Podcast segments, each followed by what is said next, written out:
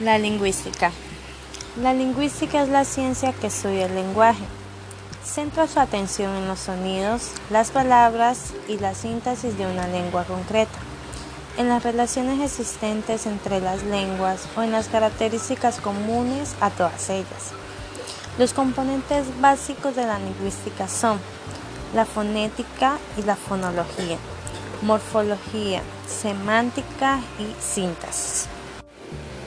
La fonética y la fonología se relaciona con la producción y articulación de cada uno de los fonemas o sonidos y su representación escrita en letras y grafemas.